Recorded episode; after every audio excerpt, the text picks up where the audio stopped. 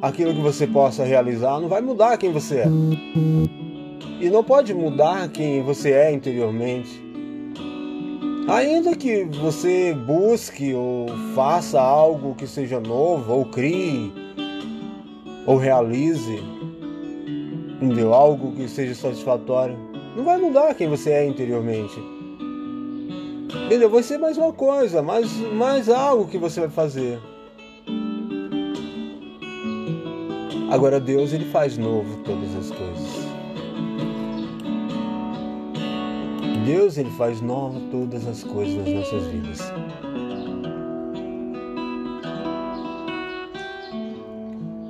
Por quê?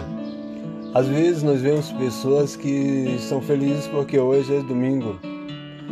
Entendeu? Não é porque é domingo, mas sim porque hoje ela projetou algo para esse dia e dentro disso ela projeta a sua alegria dentro desse dia sei lá, realizando hum, para lazer, para algo. Então ela projeta sua alegria dentro desse dia, dentro desse tempo. Enquanto a alegria ela está dentro de nós. Independente do que possa fazer ou que venha realizar fora, exteriormente, a vida é a mesma. Mas Deus ele promove a alegria dentro para fora e não de fora para dentro. Jesus é a vida. A vida é a razão da existência. Nós não precisamos ou colocar coisas, bases para nossa vida, para termos vida, porque Ele é a vida, residindo em nós. Assim, Ele sendo essa vida residindo em nós, entendeu? nós não precisamos ter um dia projetar a nossa vida no, no, no momento, em uma situação, naquilo que vamos ter. Sim. Entendeu? Por quê? Porque amanhã é novo. É novo para Deus nas nossas vidas. Assim como hoje é novo. Entendeu? Como, de que forma você acordou? Como você está? de que maneira você está, qual a expectativa de vida para esse dia ou para essa vida. Porque a expectativa nossa, nós não podemos ter expectativa de dia, nós temos que ter uma expectativa de vida. E a expectativa de vida ela tem que ser colocada sobre o Senhor. A expectativa de vida ela tem que ser colocada sobre o Senhor, não de dia. A expectativa de dia é só dia, entendeu? Passa, são 12, sei lá, 12 horas, 24 horas, entendeu? Um mês, um ano, entendeu? Mas a gente vê que a mesmo que dure momentos, né? Porque não dura momento aquilo que a gente planeja, projeta, aquilo que a gente vive sem a presença de Deus. Mas que Deus coloca dentro de nós é permanente. É algo que não oscila é algo que não muda. É uma certeza de que Deus está no controle. E a vida dentro de nós, ela é produzida pelo Espírito, independente das circunstâncias externas. Quando seu filho está gripado. Independente daquilo que a gente viemos viver. Independente da condição que você tem. Independente da posição. mas sim baseado no amor de Deus.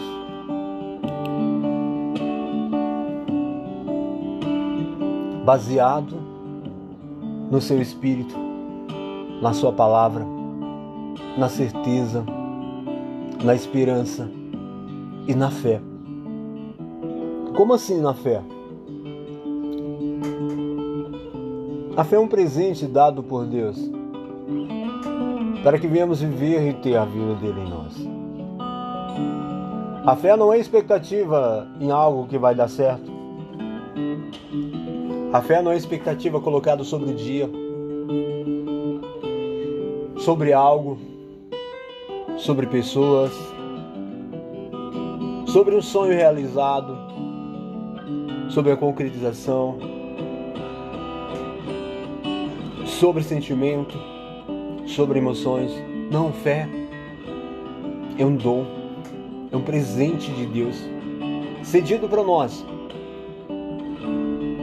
para termos a vida dele, habitando e residindo em nós. Nessa esperança eterna, nessa esperança de vida. Esperança essa que não confunde. Esperança essa que não se apaga. Esperança essa que o Espírito a cada dia renova em nós. A força, a alegria, a disposição de existir. E nós não nos movemos emotivamente ou sentimentalmente, buscando assim uma satisfação de momento. Entendeu? Quantas pessoas agora nesse momento, ontem, ou projetaram e terminou, acabou. É, sem sentido. Mas a vida por Deus proposta, ela coloca em nós vida, paz, alegria e gozo no Espírito. Isso produzindo em nós essa vida, nós não só vivemos elas, mas somos é, como somos percursores, precursores dessa mesma vida. Há outras vidas. A falar não porque nós queremos aparecer ou queremos ser melhores. A falar, mas sim porque o amor de Deus residindo em nós nos faz isso. Esse amor ortogado pelo Espírito nos faz sermos assim, despenseiros desse amor e da graça de Deus, do seu perdão e misericórdia, nós podemos falar com autonomia e autoridade desse amor sem olhar para nós, nós olhamos para Cristo, autor e consumador da nossa fé. A fé não é algo que você crê ou como a, a posição que você viveu, mas é algo que Deus colocou dentro de você.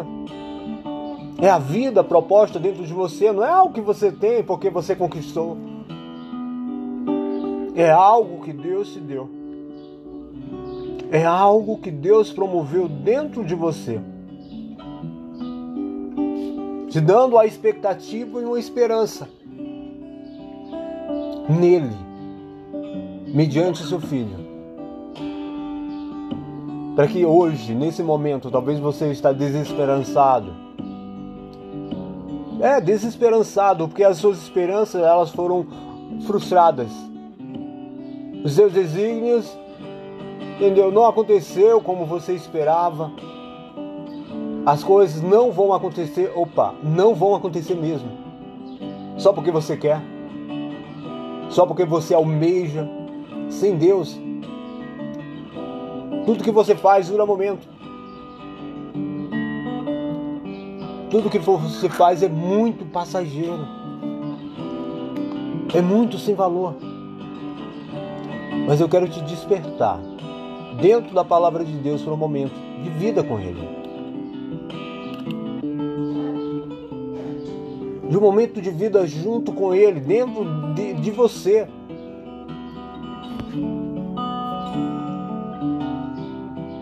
Deus não é uma religião não é uma regra. Não é uma imposição. Deus não é expectativa humana de concretização de sonhos, nem o gênio da lâmpada. Como muitos têm pregado, muitas pessoas têm falado para você orar, buscar Deus qual objetivo? Qual a finalidade se não for a vida dentro de você. É, é, até difícil falar sobre vida dentro do ser humano se ele está morto, né? Mas eu só falo de vida dentro do ser humano pela, pelo único propósito: que o espírito de vida ele possa, nesse momento, mediante a palavra de Deus, estar podendo adentrar os seus ouvidos. Não importa se você está morto espiritualmente. Talvez você já perdeu a fé, a expectativa, foi frustrado, decepcionado iludido, enganado por você mesmo. Porque se tem uma pessoa capaz de fazer mais mal a você, essa pessoa é você. Você é o causador das suas decepções. Você é o causador do mal na sua vida. Se você der uma olhada à sua volta, não adianta transferir a culpa. Não adianta tentar transferir a culpa para sustentar a tua dor, para apoiar a tua dor e a tua razão. Não adianta tentar sustentar a tua razão. A finalidade desse mal é te destruir. Como diz aqui em Lucas 10, 12, 11, 34.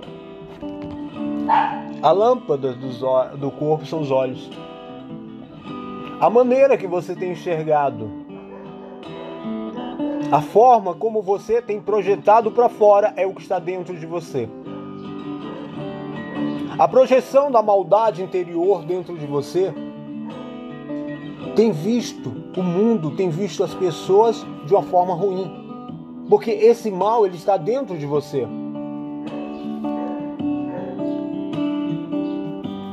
Esse mal não está fora. Se os seus olhos forem bons,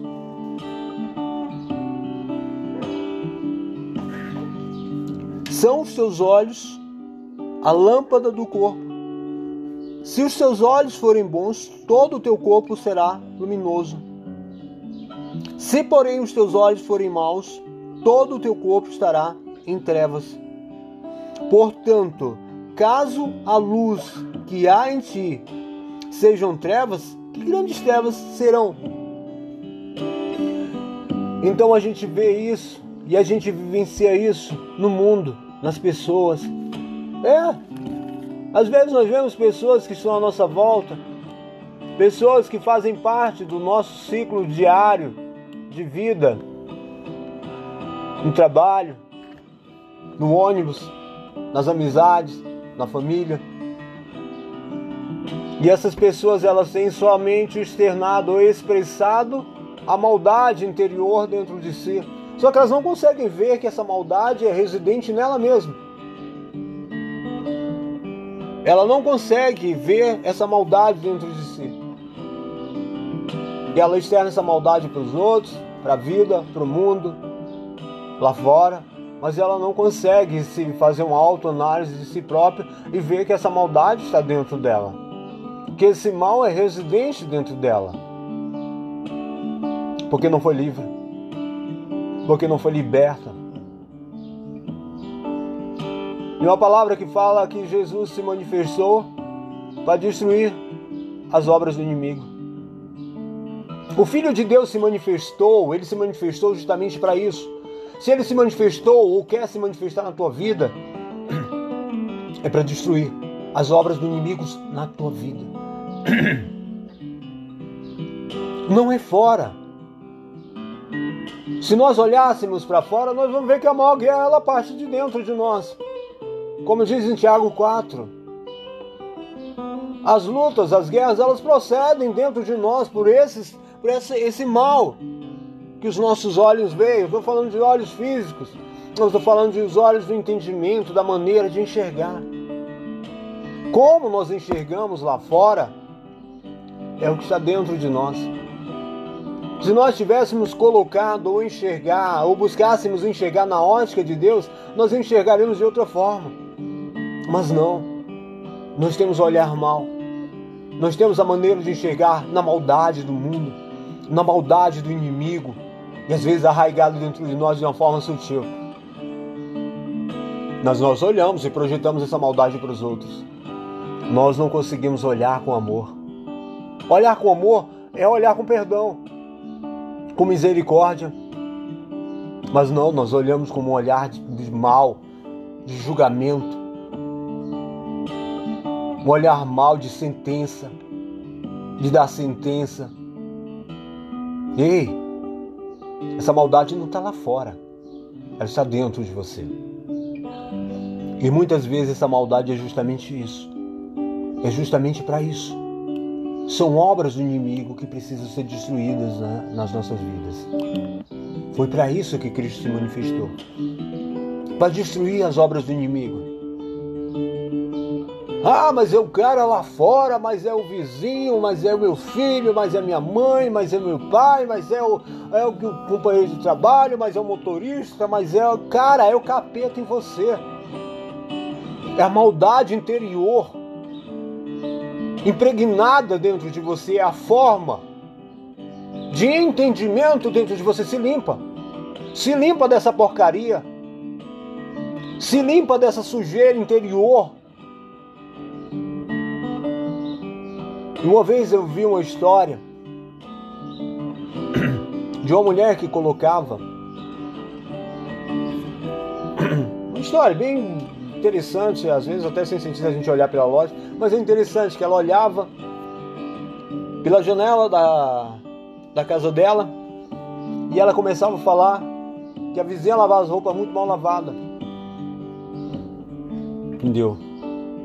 Até que um dia alguém, não sei se foi o marido dela, entendeu? Chegou e mostrou que não eram as roupas da vizinha que estavam mal lavadas. Era a janela dela que não estava limpa. Era a janela dela que não estava limpa. E às vezes nós fazemos isso. Entendeu? Nós não olhamos a nossa janela. Não olhamos para nós mesmos, para as nossas coisas. E às vezes essa maldade, essa sujeira está em nós.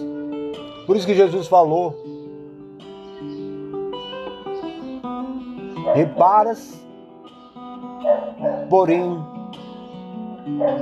o cisco que está no teu olho. Não quero olhar a sujeira do teu irmão, não. Talvez a sujeira maior está na tua janela. A sujeira maior está em você. Mas a religião, a forma didática, religiosa, crentense, evangélica, de justiça própria e pessoal. Porque você ora? Porque você jejua? Porque você lê um versículo por dia? Você tem, você se colocou agora na possibilidade de julgamento e de juiz? Ei, ei, desperta. Tu acha que vai passar batido? Se tu faz as mesmas coisas e aponta os outros? Paulo fala sobre isso. Tu que julgas a teu irmão fazendo a mesma coisa, tu acha que não vai ser julgado pela mesma coisa que faz? Por aquilo que está julgando, ah, que meu irmão entendeu. Opa, mas se dentro de você essa maldade reside, não adianta você falar para tentar ter justiça própria pessoal, não. Essa justiça própria pessoal que você julga ter, tendo a natureza carnal, adâmica dentro de você, você acha que não vai ser julgado por ela? Só porque você fala do erro do outro? É porque é natural do ser humano. Muito fácil você falar: ei, pega as tuas louças interiores, pega tua sujeira escondida, contida, tua sujeira debaixo do tapete, começa a limpar.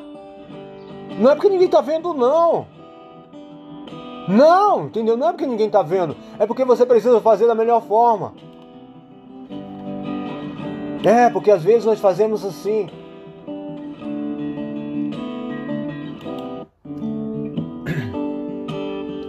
Varremos, o tapete, varremos a sujeira para debaixo do tapete, para que todos possam olhar e falar como a casa está limpa, a maneira de você limpa. Oh, entendeu? Deus está te vendo. Anda na presença do Senhor e ser perfeito. Não adianta você tentar esconder o lixo debaixo do tapete e achar que por fazer isso você vai estar sendo bem visto. Pode ser. Quando você faça isso, você tem uma visão das pessoas que estão de fora te vendo, a maneira que você tenta externar ou expressar. Ela possa até parecer bonita para os outros e falar: Ó, oh, como Fulano, entendeu? Cuida bem. Mentira. Mentira, essa mentira, ela só serve para te enganar. E eu sempre falo o seguinte: se tem uma pessoa que você engana muito, mas muito bem, essa pessoa se chama você. Você é a única pessoa que consegue se enganar perfeitamente. Na maneira que você age, na maneira que você tenta passar. Tem pessoas que ela busca tanto tentar passar ou enganar a si mesma que ela às vezes ela faz teste de si. Será que eu consegui enganar os outros? Ela fala olhando dentro de si mesma. Ei, andar na presença de Deus é ser santo. Entendeu? Ser santo é a separação. Não adianta você ter uma atitude, mas dentro de você as, a, a, os sentimentos internos forem outros. Jesus já alertava sobre isso, o Senhor também, quando ele fala que honra-me com os lábios, mas o coração está distante de mim. Essa distância de coração é justamente isso. É a ausência de integridade no homem. Tem pessoas que a gente vê e fala, cara, mas é uma pessoa de oração, uma pessoa que tem uma vida assim. E por que está vivendo isso? Eu falo que eu sempre falei o seguinte: Deus aceita até o ímpio, a oração do ímpio, e não do hipócrita. Porque o hipócrita, mesmo sabendo que Deus, sabendo que ele sabe que sabe tudo, ele ainda tem as caras de pau, a cara lambida, de tentar chegar diante de Deus com a hipocrisia de lábios eu, sério, uma coisa nojenta, asquerosa, eu, eu acho. Uma coisa asquerosa é o sentimento hipócrita.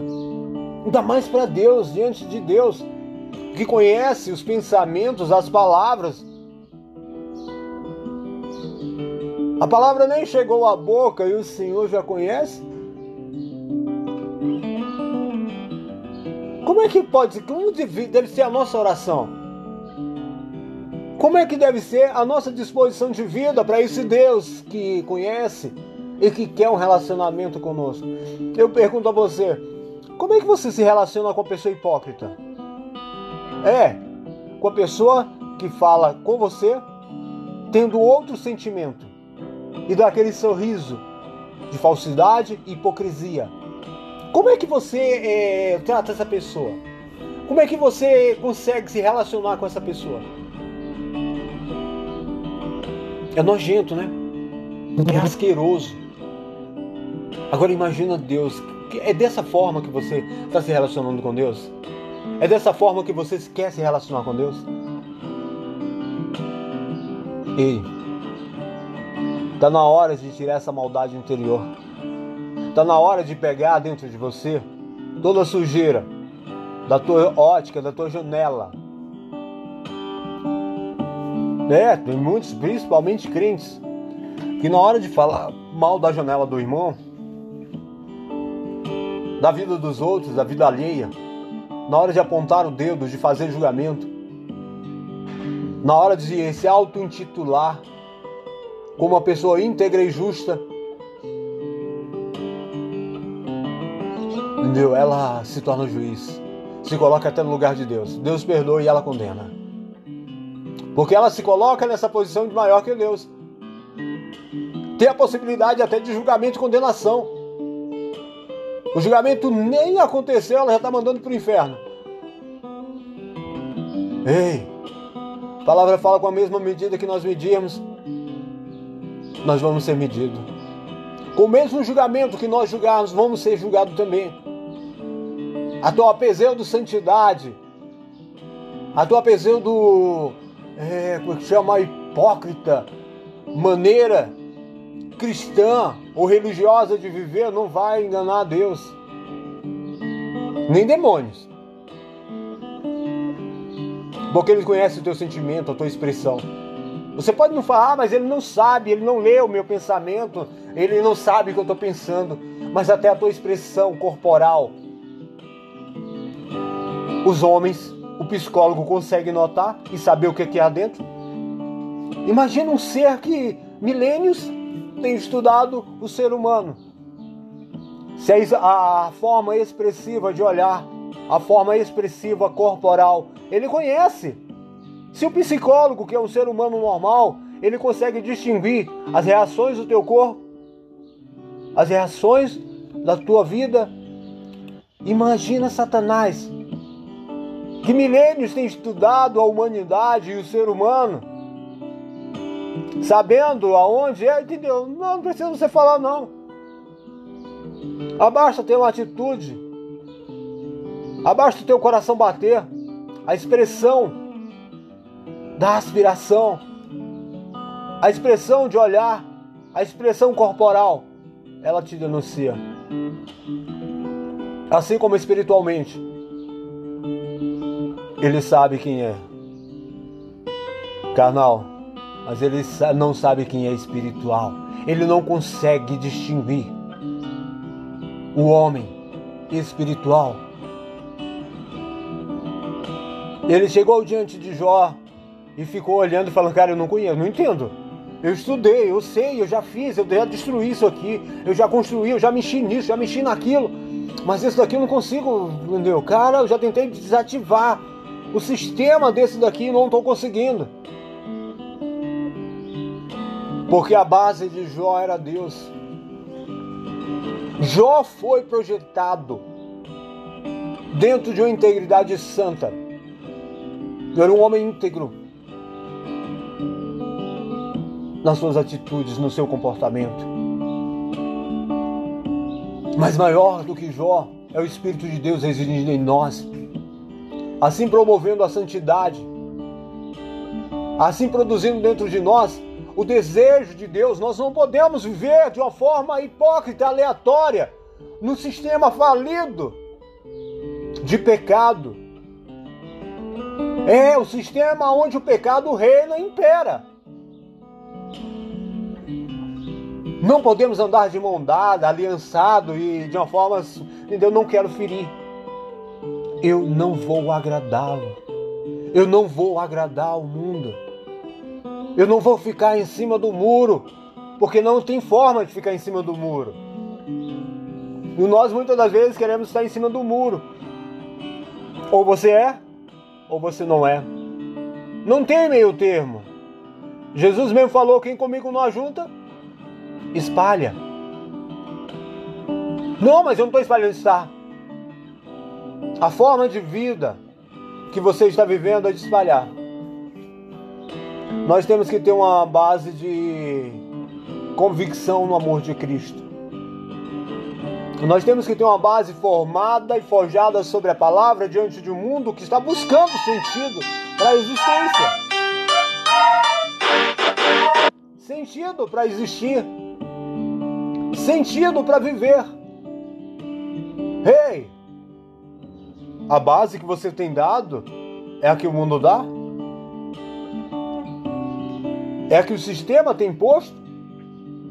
E você está tentando viver de uma forma como o mundo vive? Ei, Cristo se manifestou para destruir. E talvez as obras do inimigo sejam justamente os teus sentimentos interiores, de vontades e desejos humanos, carnais e demoníacos. Ah, mas todo mundo anda dessa forma, todo mundo vive dessa maneira. Eu também quero viver. Tchau. Goodbye. Liberdade é a capacidade de decisão. Liberdade é a capacidade decisiva. De onde você quer, o que você quer. E aonde você está amarrando o teu jeguinho. É, para quando Cristo fala, vá lá e busque. Você não vai colocar resistência naquilo que Deus quer fazer na tua vida. Não sei, Deus, espero que Deus não encontre lutando, você lutando contra Ele. Ah, não, mas eu estou fazendo a vontade de Deus. Qual é a vontade de Deus? Você sabe? Lamentavelmente, eu te informar. A vontade de Deus não é fazer a tua, tá? A vontade de Deus não é satisfazer os teus caprichos os seus intentos, aquilo que você quer. A vontade de Cristo é salvação para a sua vida e toda a humanidade. A satisfação de Cristo não está em, entendeu, promover prazer na carne de momento, mas é produzir vida dentro de você. E assim produzindo essa vida,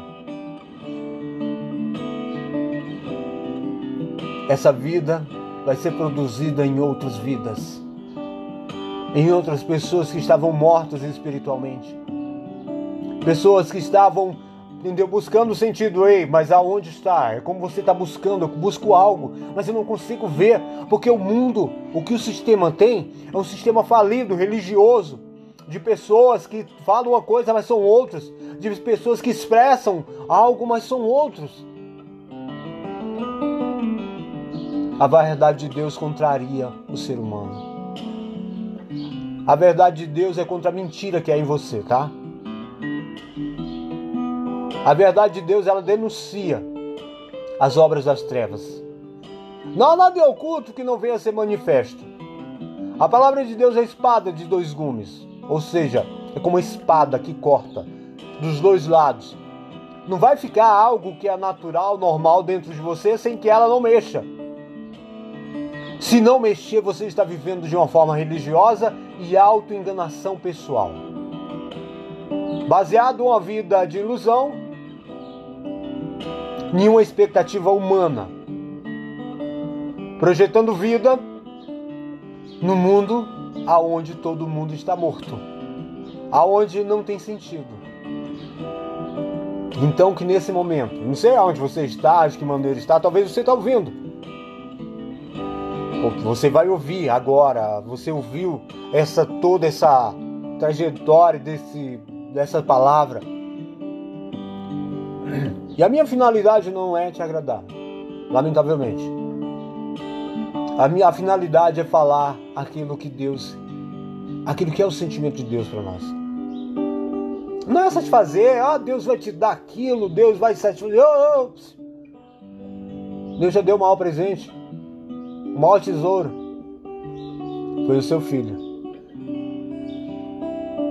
Tem gente, por exemplo, ouro, prata, carro velho, sei lá, tem pessoas colecionadoras que pagam milhões por um quadro. Entendeu? São valores para ela. Milhões por um carro velho. São valores. Mas quando a gente olha que esse valor é absolutamente nada, a pessoa quer ser diferente, porque tem dinheiro, não sabe o que faz, o que investe. Mas eu falo para você, o maior investimento que você pode fazer na sua vida é o investimento eterno. É o investimento para a vida eterna. Investimento esse que já foi pago. Oh, você não precisa garimpar. Você não precisa hoje, entendeu? É, correr atrás de algo, preciosidade. Basta que você dedique-se para alcançar, para se livrar dessa velharia, dessa quinquilharia secular, mundana, arcaica, religiosa carnal, demoníaca e diabólica que muitas das vezes tem ocupado a sua mente, tem escravizado o teu corpo. E você está aí dentro dessa guerra, numa guerra interior. Está decepcionado? Decepcionou hoje porque ontem não foi feliz como você esperava? Porque não tem um emprego? Porque brigou?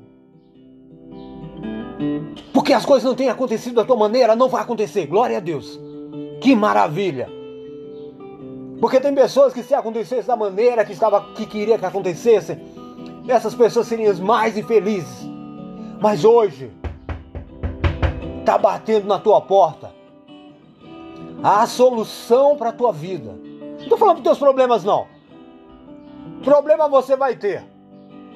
E os problemas, a tendência natural dos problemas é te levar a Deus. Não é levar a solução para os teus problemas, não, viu? Deus não tem como método satisfazer ou solucionar os seus problemas, mas sim transformar a tua vida, para que diante do problema você saiba que tem um Deus maior do que o problema. Não só enxugar tuas lágrimas, mas impedir delas caírem de forma aleatória à toa. Tá chorando? Ei! Tá doendo? É porque o projeto de vida que você projetou para você não foi o projeto que Deus arquitetou, tá? Dá uma olhadinha, dá uma olhadinha onde você botou os seus tijolinhos. a maneira que você estava construindo a sua vida, as escolhas que você fez. Escolha, escolha essa baseada nas, nas suas necessidades, escolha essa baseada nos seus sentimentos, escolha essa baseada nas suas emoções e não na palavra de Deus e não na direção eterna. Escolhas essas que têm assim te destruído. Não coloque a culpa sobre os outros, pelas quais consequências você está vivendo. São escolhas que você fez. Então, você está vivendo consequências e causas que você mesmo fez. Ei, hoje é o dia. E eu sempre falo que uma pessoa que se curva diante de Deus com o coração contrito e quebrantado, ela nunca se levanta da mesma forma. Não é o problema, não é a luta externa. Não é o teu cônjuge, não é o teu marido, não é a tua esposa, não é o teu filho, não é o teu vizinho, não é o teu patrão, não é o teu emprego. Não é o teu inimigo, porque o teu inimigo é você. Sério? É, o teu inimigo é você mesmo. Você é a única pessoa que pode, tem a possibilidade de mudar o curso da tua história e da tua vida. E a maneira que você está vivendo. Se você olhar o que você está vivendo agora, são decisões e escolhas erradas. Não, mas eu fiz, você fez baseado na tua vontade, baseado no teu querer, é, tem pessoas que até não, eu orei para Deus, orou para Deus o quê? Mentira! Ei! Eu pedi para Deus, mentira, você estava pedindo a tua vontade, teu coração. Na hora que você fez, fez baseado naquilo que você queria. Você fez baseado naquilo que você estava almejando e buscando.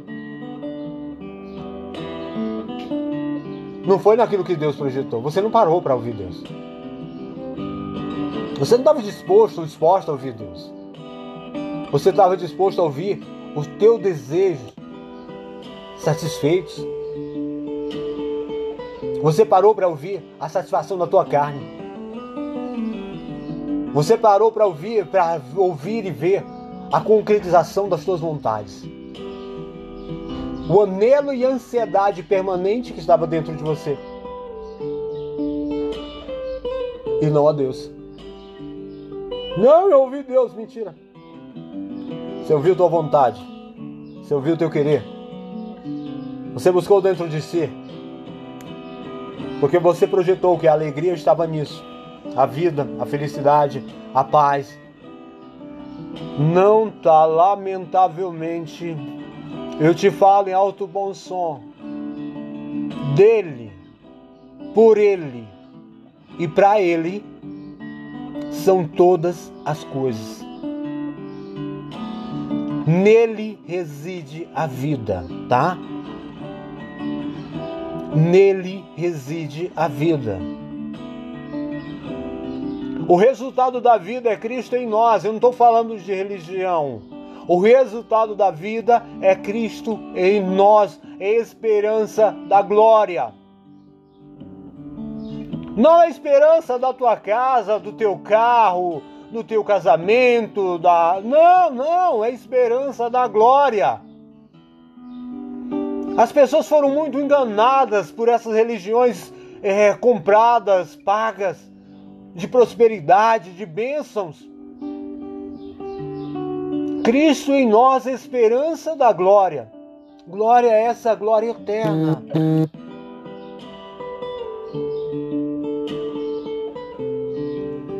Mas o teu amor lutou por mim.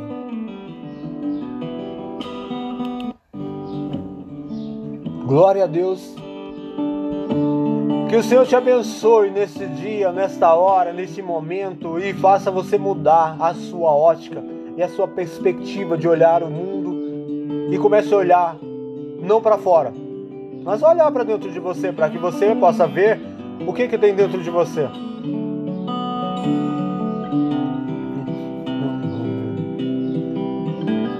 Amém? Se eu respirar, tu sopraste tua vida em mim, Pai.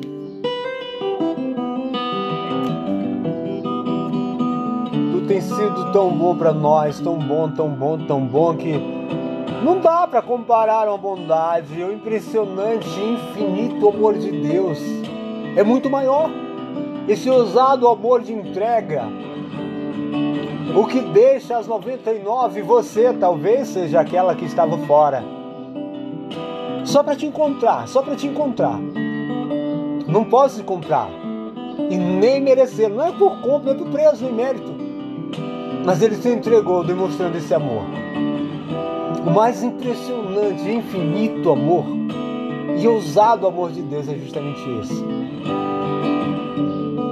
E nesse momento o Espírito de Deus agora, eu estou falando porque eu tenho certeza absoluta que a palavra de Deus ela não volta vazia. Ela está indo de encontro àqueles paradigmas que você estava vivendo, as guerras internas. Você estava guerreando, guerreando contra fora, mas começa a olhar para dentro de você. Esse amor está para entrar no teu coração vai despertar você para uma nova vida.